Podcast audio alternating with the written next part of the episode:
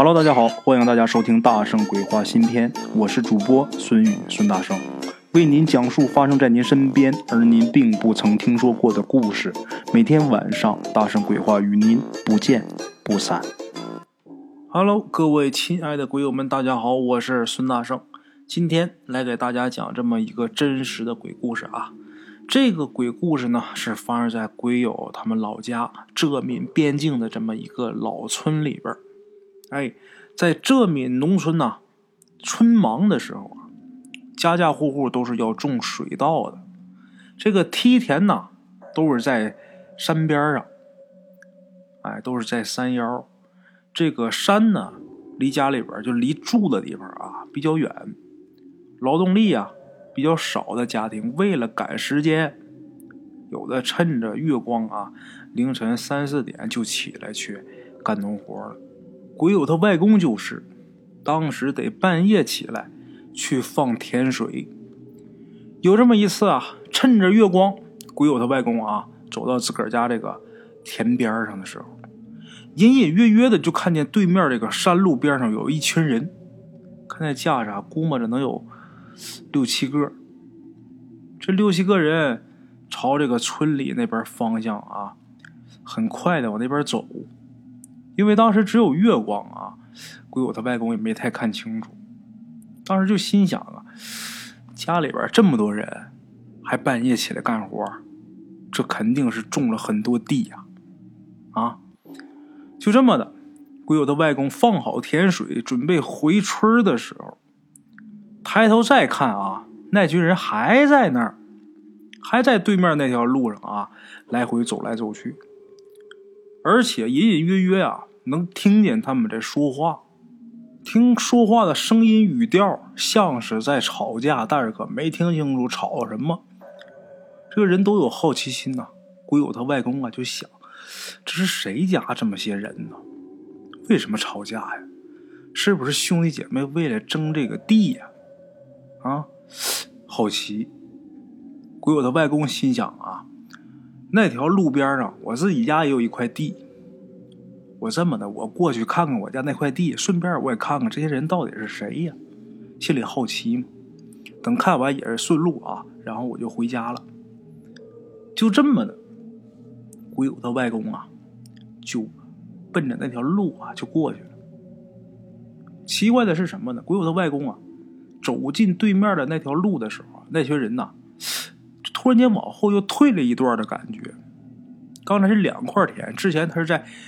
呃，路这边这块田，那伙人在路那边那块这会儿他到路上了，这伙人呢反而离他距离呀又远了，好像往后退了不少。这个时候这好奇心呐就越发的浓重。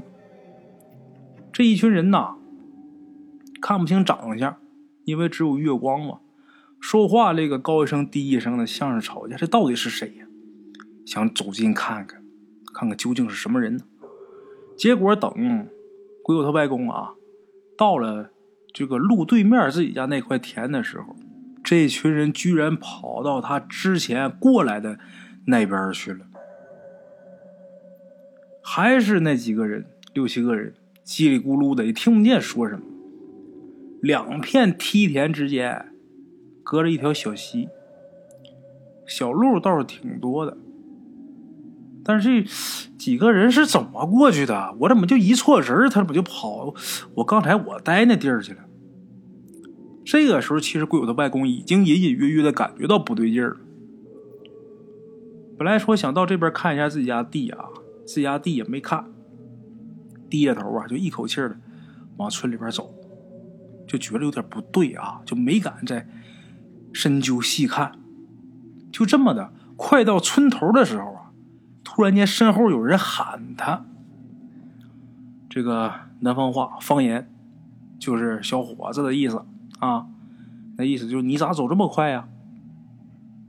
鬼友他外公一回头，谁呀？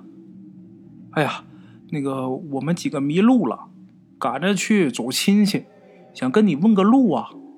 呃，请问，呃，徐家村怎么走啊？鬼友他外公一听啊，口音倒是。这一带的口音，再加上啊，自己也快要到家了，这会儿天也快亮了，这个心想啊，刚才我自己可能是眼花了，我想多了，可能是我脑子里边想的事儿，人家刚才从这块地到那块地，我没注意，啊，就这么的放下戒心，就转身去回答问题。结果这个身子转过去，刚要答，这一看，这七个人啊，一共是四男三女，其中有这么两三个年纪都很大。还有几个年轻人，当中还有一个小孩儿，看起来像是一家子，但是这些人他们穿的衣服，一看就不是现代服装，最次也得是个民国的，很像清朝时候的服装，而且注意看这些人，女的当中都裹着小脚，这太奇怪了，这年代哪有这打扮的呀？鬼友他外公就问呐。听你们口音，你们是本地一带的人呐？你们刚才说要去哪儿啊？这么一问，其中有个老太太就哭了，一边哭一边说：“哎呀，小伙子，我们走了几夜了呀，就是找不着路啊。那山路啊，我们过不去呀。”这时候，鬼友他外公就心想：怎么能过不去呢？但是啊，这个疑问也就是一闪而过，他也没问。然后他就说呀：“呃，那个徐家村是吧？那就我们隔壁村啊。你们几个是打哪儿过来的呀？这是要干嘛？去徐家村是赶着去参加红白喜事啊？”话音刚落，对面其中一个老头就说：“哦，是啊，呃，喜事啊，要不然能这么着急吗？”那个，我们是从大井坑那边赶过来的，呃，到你们这村啊，那山那地方啊，我们就迷路了，眼看呢就要错过这喜事时辰了。幸好啊，小伙子，你给我们带出来了，还给我们指路，哎呀，谢谢你呀！这时候，鬼友的外公就说啊，隔壁徐家村哪家人喜事啊？他就问这老头，呃，谁家有喜事啊？这老头就回答：“呃，那个，呃，刘老柱家。”这鬼友的外公一听啊，我倒是没听说过这个人啊。那得了吧，那你赶赶紧赶路吧。就这么说着话，这几个人趁着月光啊就走了。鬼友他外公啊，该回家回家呀。等到家呀，这天都要亮了。这时候家里人呢也都已经起来生火做饭了。这时候鬼友他外公就问他爸。就是说，那个大井坑是哪儿啊？这时候啊，这老爷子就问鬼友他外公，就说：“你问这地方干啥呀？”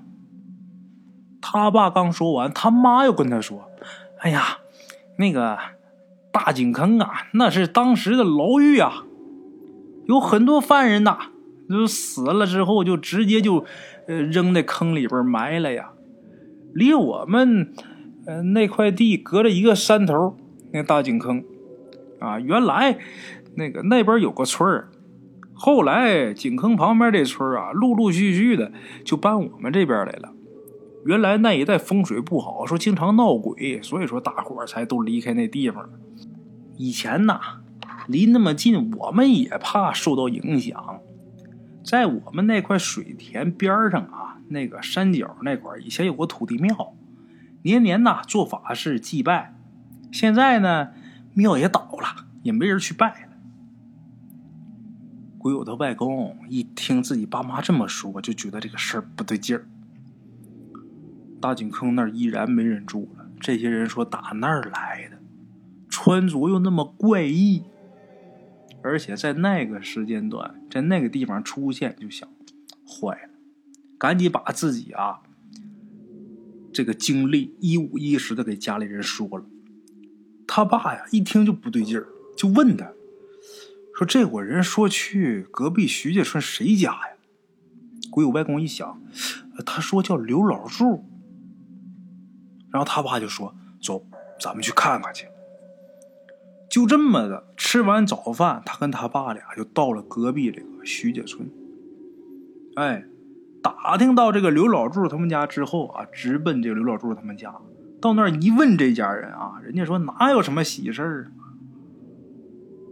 这个刘老柱家人说呀，喜事儿没有，但是坏事儿倒是有。说什么坏事呢？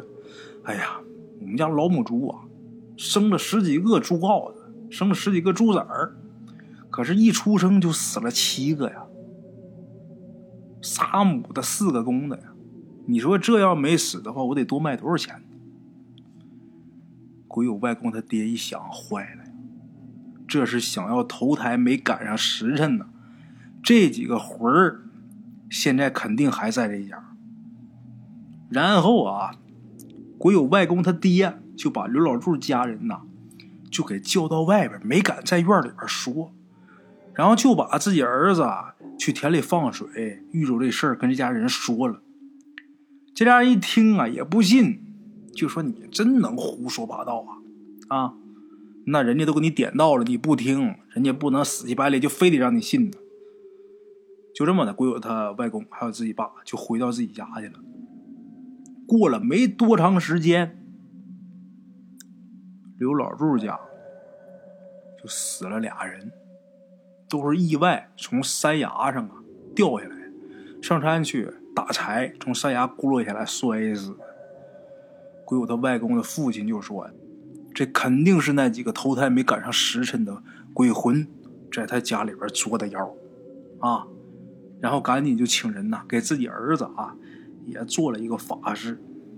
打那以后也不让自己儿子单独去那块水田，再去都是一起去，就怕儿子半夜再碰上这些没脸的啊。好了啊，各位鬼友们，咱们今天这个故事啊，先到这儿。非常感谢各位听众的收听啊！明天同一时间，大圣鬼话，不见不散啊！茶楼人影错落用声音细说神鬼妖狐，用音频启迪人生。欢迎收听《大圣鬼话》。Hello，大家好，我是主播孙宇。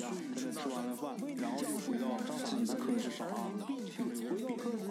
喜马拉雅、百度搜索“大圣鬼话”，跟孙宇、孙大圣一起探索另一个世界。那天山女子独守空城，也只是感谢鬼友们，感谢鬼友们，感谢鬼友们一路陪伴。大圣鬼话，见字如面。欲知后事如何？且听我下回分说。